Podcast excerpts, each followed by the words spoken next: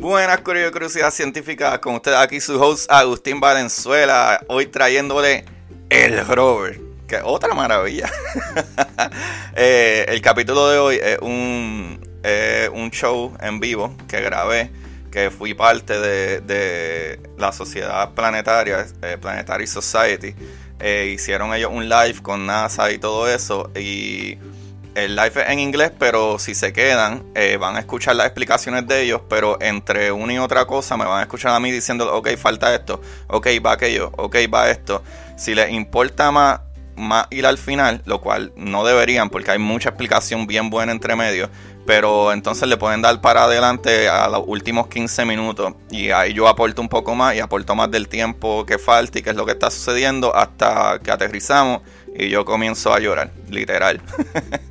Pero este intro se los dejo, así que roll that thing.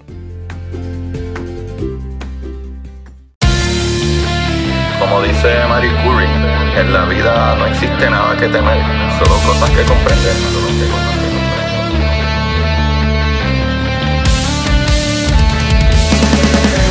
Recuerden correr y buscar la manera de aprender que más le divierta.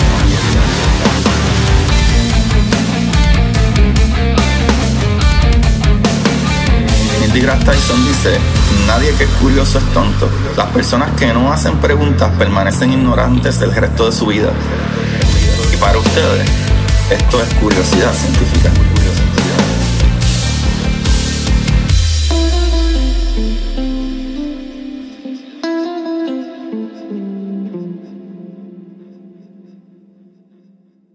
Agree. I was driving in it last night very late, um, and, and I was relying on it pretty heavily to, to keep me going straight, flying right.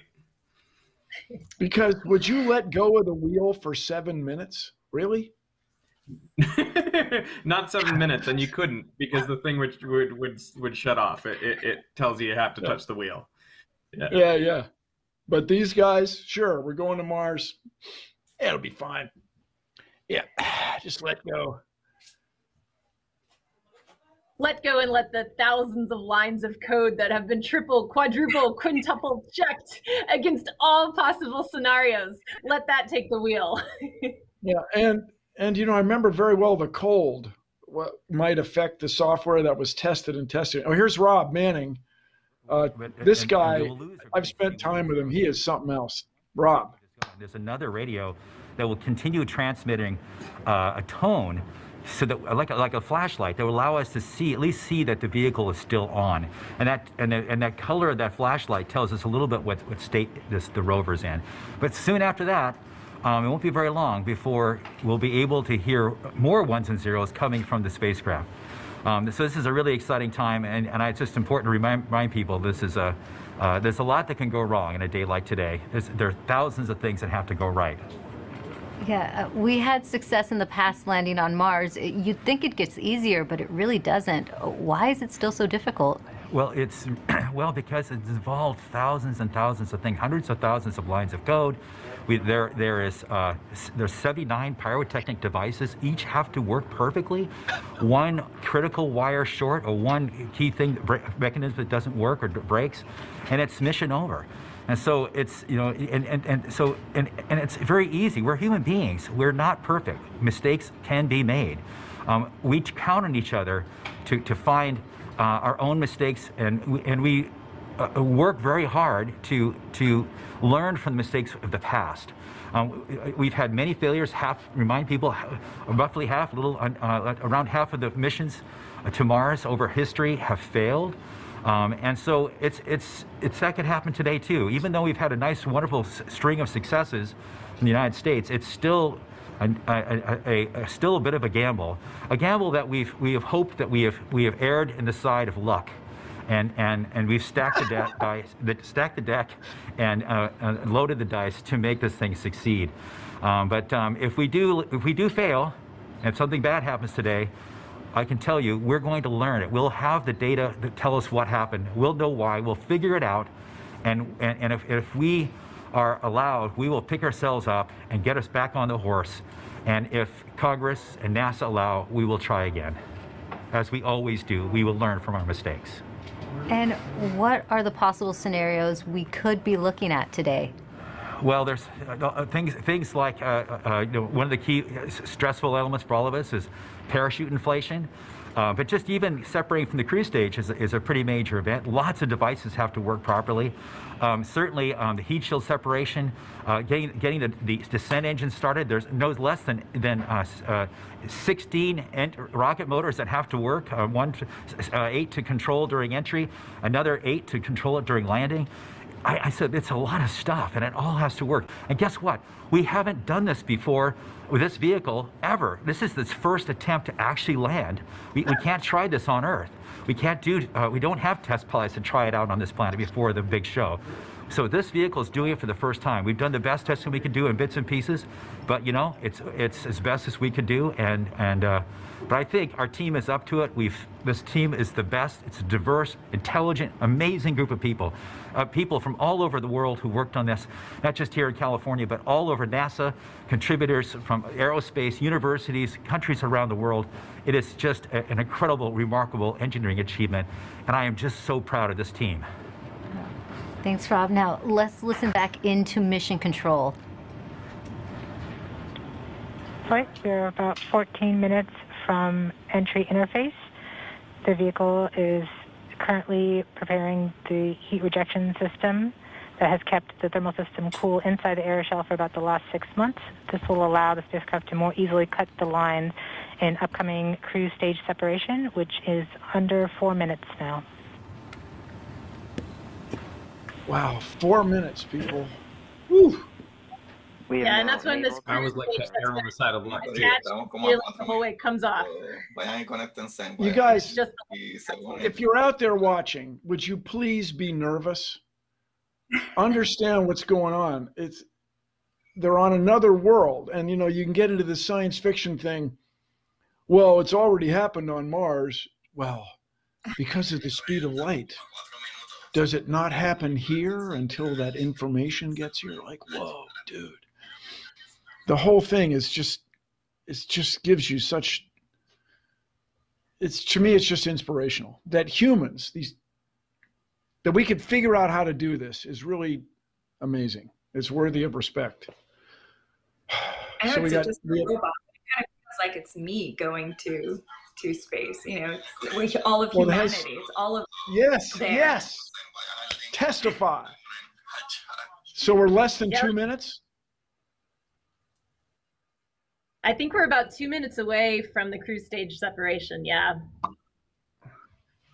So what'll happen is um, the cruise stage separates, and then there's about 10 minutes before the, the, the descent stage enters the atmosphere. So, but the cruise stage separation is a big deal because these have been wedded together ever since they launched here on, on Earth, and we've got to have a successful separation to, to continue forward with the landing sequence.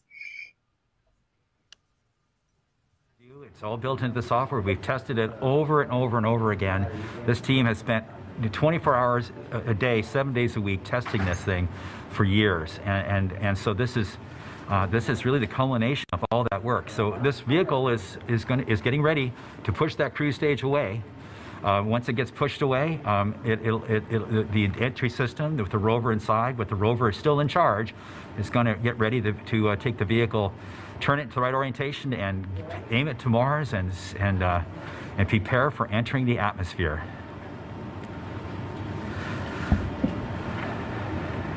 This won't be long. Um, be prepared for this event. Taking We're about a minute and a half from cruise stage separation, about 11 minutes 20 seconds from entry interface. Okay, so it's about 10 minutes from cruise stage separation till entering the top of the atmosphere. From then on and out, things happen We're fast. switching to MFSK tones. Telemetry will have stopped.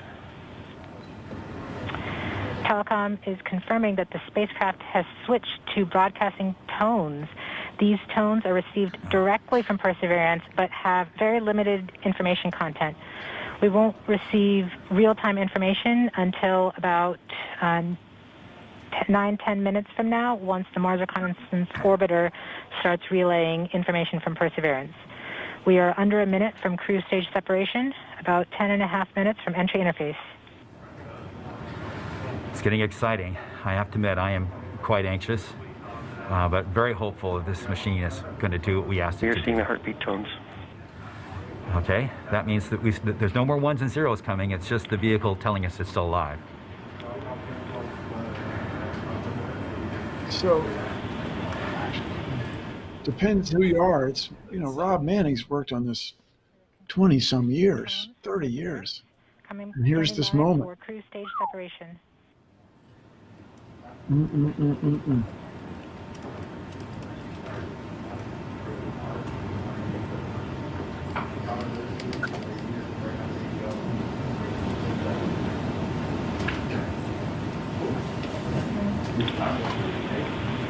That's We what have we believe indication just that cruise happened. stage separation has been confirmed by the spacecraft. We're off on a good start. Congrats, In about one minute, Perseverance's landing software will wake up and begin the final preparations for entry. The first action it will do is to fire warm-up pulses with its entry thrusters. These pulses ensure that the spacecraft gets the thrust that it wants during entry interface. We're about nine minutes from entry interface. Okay, cruise, cruise stage away, warming up those engines that are going to have to turn on after having been off for what seven, eight months since since uh, since launch. So warming them back up again to get them ready to to go. After We've got to when you're in deep space, it's three Kelvin. It's almost absolute zero in deep space for nine, seven months. Seven months, I mean. Wow. Uh, and everybody, if you're watching this, we are uh, we have closed caption in Spanish, Hindi, Arabic, Mandarin. Uh, trying to, we are gauging people around the world. It's very cool. This is this is a human endeavor, bringing out. I say all the time, bringing out the best in all of us. Uh, the data stream indicating the cruise stage separation. We have confirmation that the vehicle has started warming up those entry thrusters. Warm-up pulses have begun.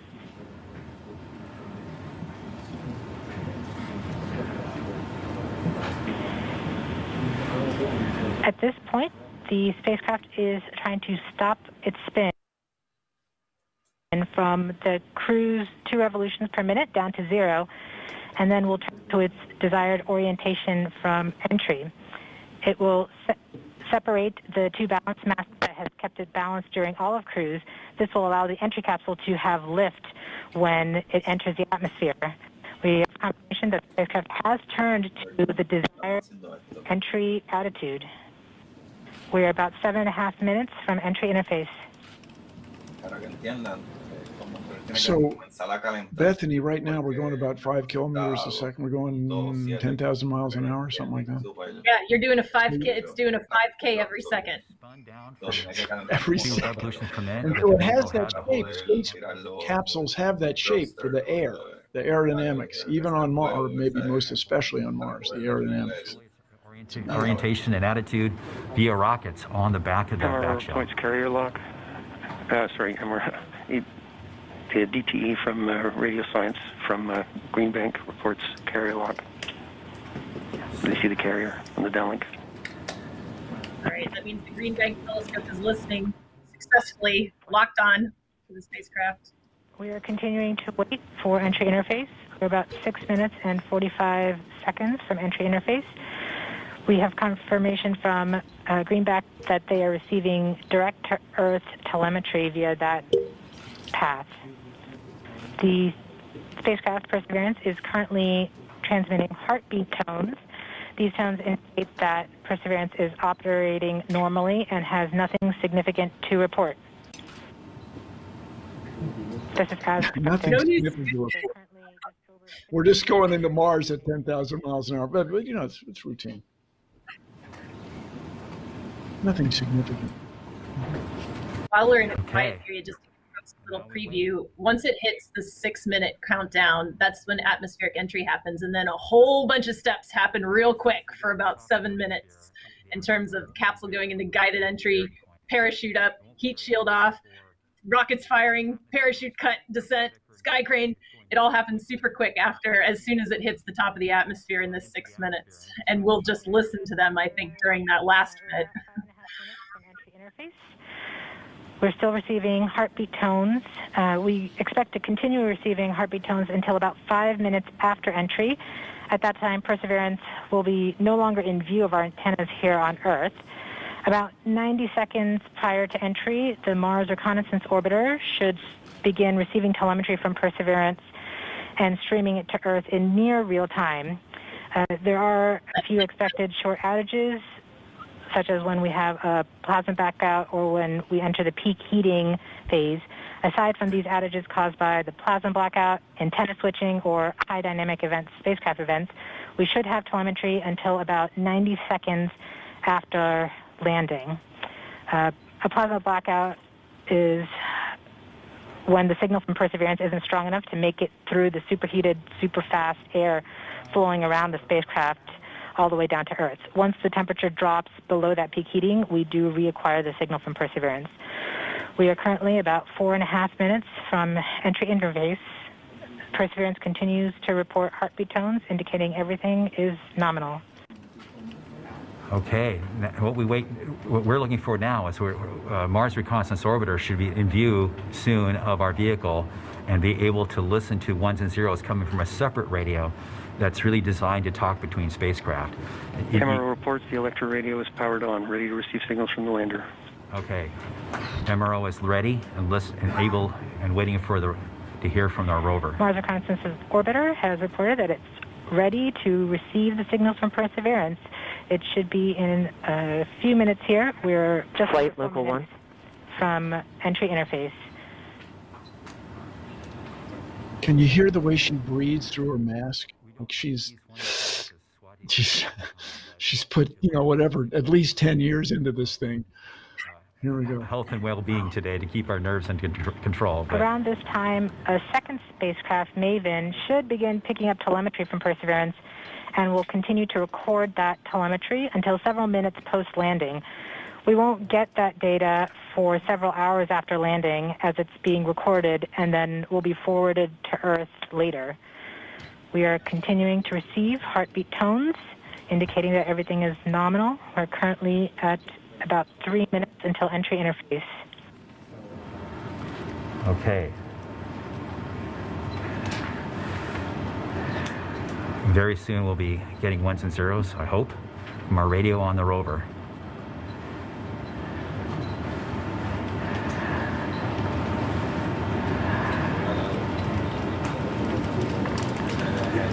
The entry interface is nothing more than just an arbitrary place in the sky that we've defined to be above the atmosphere. But, th but from that point on, uh, there's definitely uh, atmosphere, and above it there isn't. We are two minutes from entry interface. Perseverance is to transmit heartbeat tones, indicating everything is nominal. It's like the Kármán limit in the Earth's atmosphere. Like it is, we'll just pick a spot. Okay, this is it. This is the atmosphere doing well. Yeah, and on so Mars it's about a hundred kilometers above the surface, so that's you know kind of twelve Mount Everests stacked on top of each other is where we define that atmospheric entry point. Uh, that's where you start experiencing drag, right? You start having to compensate, steer with the air, Martian air.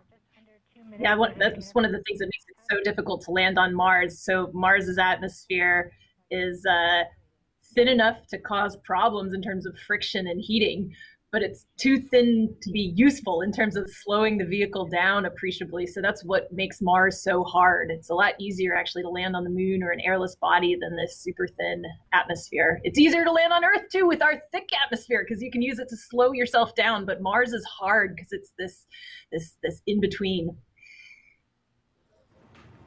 Yeah, landing on the moon's easy. Am I right, people? Yeah. Easier.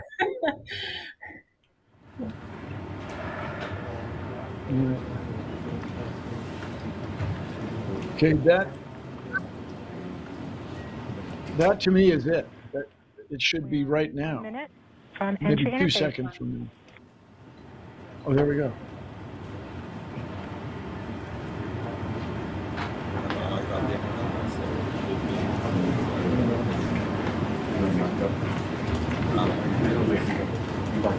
After atmospheric entry, I think the next think the next main event is a little bit after 1249, 1250, where we're hit something called peak deceleration.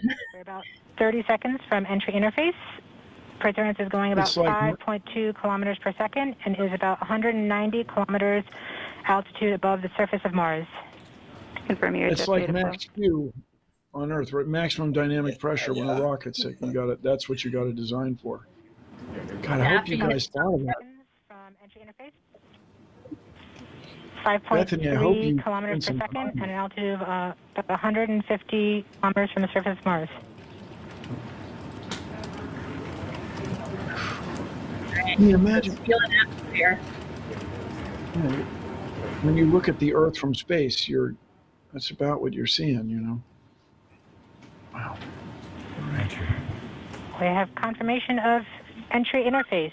Perseverance is currently going 5.3 kilometers per second at an altitude of about 120 kilometers from the surface of Mars.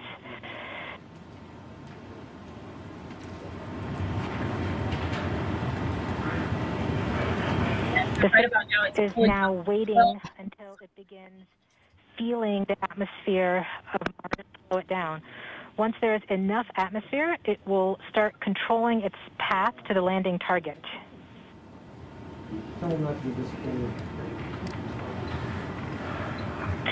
Navigation is also confirming that we can see a little bit of that slowdown of the atmosphere on the Perseverance entry capsule.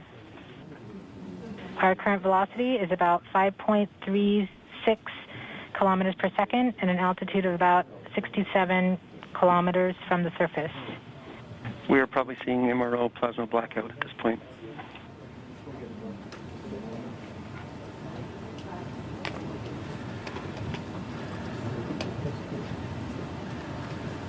The vehicle should be doing its turns right now. MRO has lost lock. Perseverance. We have indications that Perseverance is now performing bank reversals in the atmosphere. These are the steps in order to control its distance to the landing target. Uh, Perseverance has just passed through the point of maximum deceleration and has indicated that it felt approximately 10 Earth Gs of deceleration. MRO has lock again. Yes. Yes. Yes. 10 G's will make your eyes water, people. 10 G's will make you faint. Yeah. From Mars Reconnaissance Orbiter during that peak heating phase, likely caused by the plasma blackout. Perseverance is still continuing to perform bank reversals in the atmosphere to control its distance to the landing target.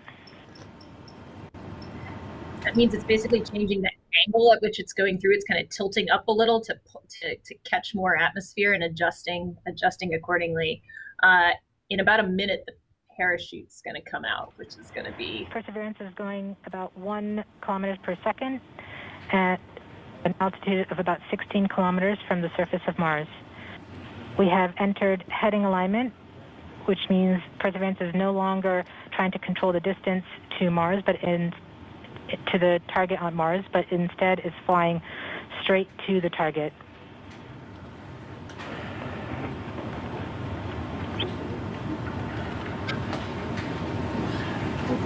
Humans at their best, people.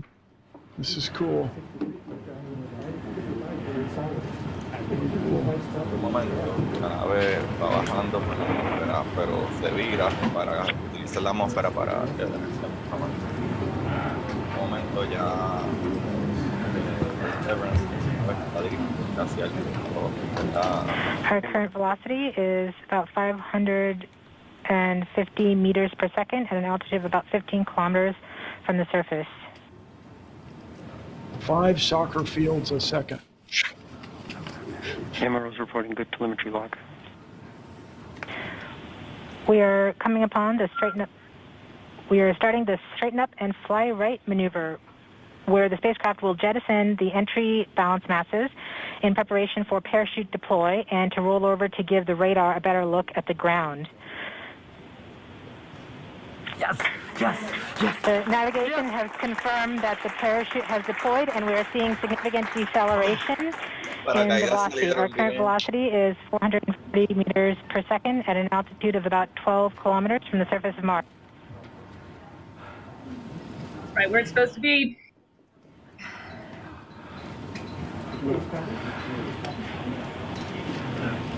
Yes. Perseverance is now slowed to subsonic speeds and the heat shield has been separated.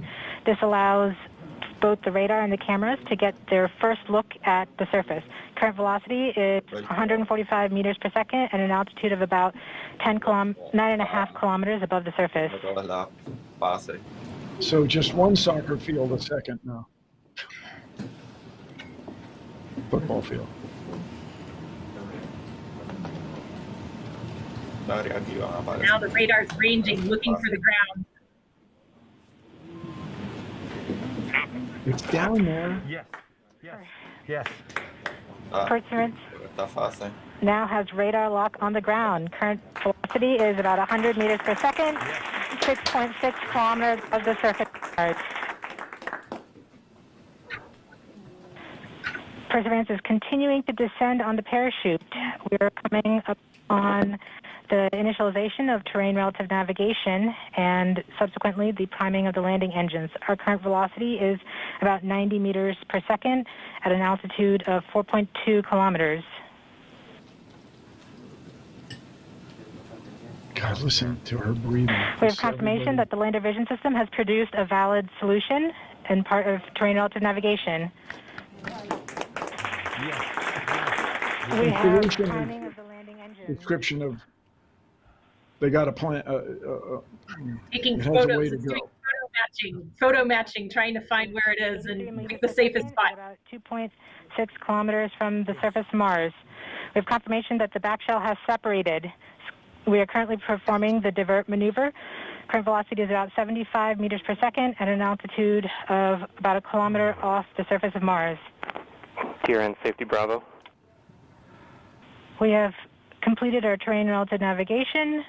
Current speed is about 30 meters per second, altitude of about 300 meters off the surface of Mars. Ahora viene el acercamiento a, a unas yardas de la superficie a tratar de localizar could, el punto. If you were there, you could make out a baseball on Pero the ya surface. está en ese punto. Means we are conducting the sky crane, about to conduct the sky crane maneuver. We've lost direct to Earth tones. That's As expected. expected. As expected. Sky crane maneuver has started. About 20 meters off the surface. 20 meters. It's right there. Oh, my God. We're getting signals from M- MRO. Ahí mismito. Signal from them from reconnaissance orbiter. The big pipe. Touchdown confirmed. Perseverance safely on the surface of Mars. ready to begin seeking the sound of past life.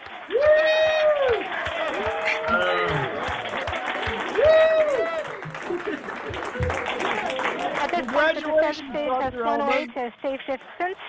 Perseverance is continuing to transmit Dr. Direct through Mars And Reconnaissance. Orbiter to Earth.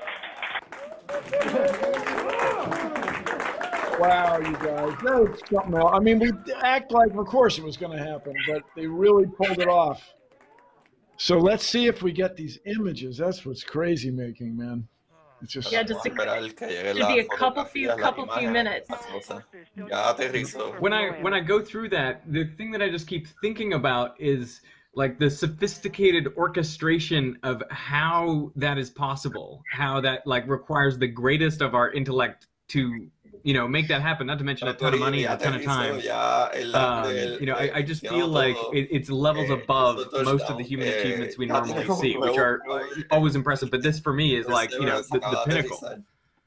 it's it really is it's it's so difficult and you know it's not just technically or just it's not only technically difficult but it's an organization it's a management it's how are we going to approach the problem how are we going to coordinate all these world's foremost authorities to work together to achieve these things and i know bethany you were involved in these meetings and meetings and meet like where are we going to land like that right there is just not a trivial choice, right?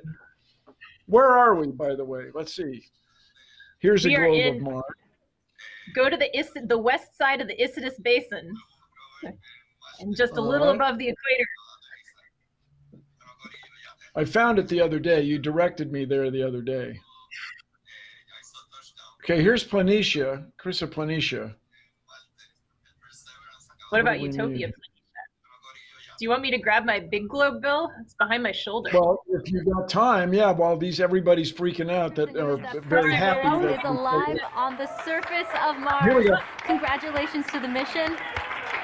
And looks like we have some more news in. It looks like we're getting the oh, first yeah. image. Here, oh my God! Really? Image. I'm stretching it for all of you. Flight, this is OL3. I have uh, the target point on the map when you are ready.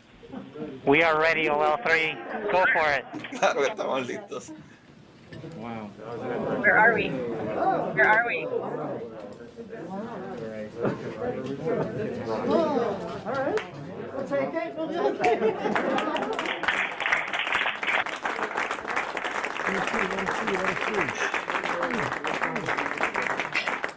Flight, I'll be uh, moving in showing you the safe zone that we've landed in.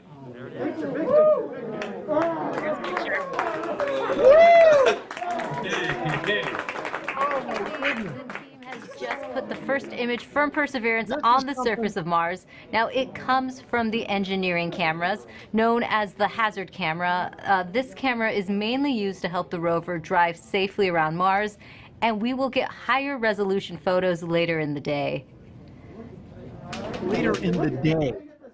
Like yeah. right now. Just, you want it all right now.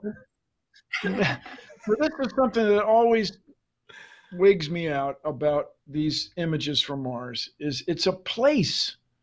You know, if you were somehow dressed properly, the right spacesuit, uh, Andy the squirrel helmet, you could walk around, you know, have a picnic carefully but it's a place with rocks and wow. sand and history and geologic and information locked in the rocks and it's it's really amazing you all it's amazing i am uh, I am honored to be a human today. Bueno, pero ya hasta aquí. Yo voy a dejar esta grabación, pero yo voy a seguir viendo. Gracias a todos los que me acompañaron. Um, Gracias, de verdad. I don't, we didn't get a good video feed. They're trying to show where we are, and it looks like the question is...